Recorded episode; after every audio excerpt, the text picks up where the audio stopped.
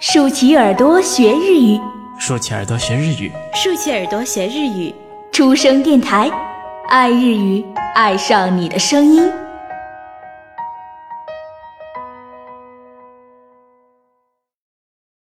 书生阅读书，長編エッセイ from everywhere。作者坂本真綾。朗読初恋教学部レモン。 それではお楽しみください。オーストリアの公用語は何語か知ってますか？ドイツ語です。私はここへ着いてから初めて知りました。こんにちはが、グーテンターク。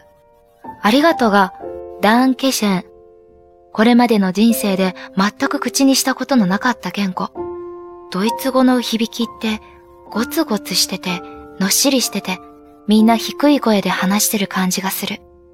私も真似して低い声で言ってみると、なんかそれっぽく聞こえました。さっき郵便局へ行って小包を出したんですが、局員のおばさんがずっと眉間にシワを寄せていて、とっても怖く見えました。だけど、あちらも言葉の通じない私に少し緊張しながら一生懸命応対してくれているんだって途中で分かってきたんです。段ボール箱がうまく組み立てられないで手間取っている私のために、わざわざカウンターから出てきて一緒に手伝ってくれたりもしました。すべての手続きが完了してほっとしたとき、自然ににっこりと、ダンケシェという言葉が私の口から出てきて、おばさんもそれを受けて同じ言葉と優しい笑顔で見送ってくれました。国が変わるたび、一番に覚える言葉は、こんにちは、ありがとう、そして美味しい。どこの国でも最低限この三つさえ覚えれば大丈夫。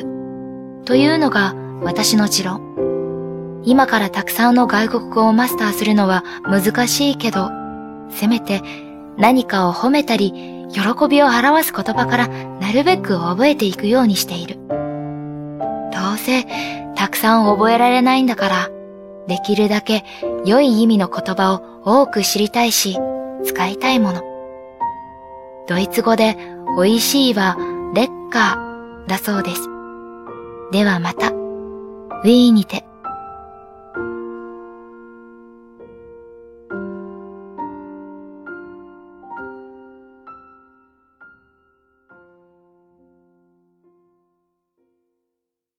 好了，今日的文章先读到这里，未完待续，期待大家下一次收听。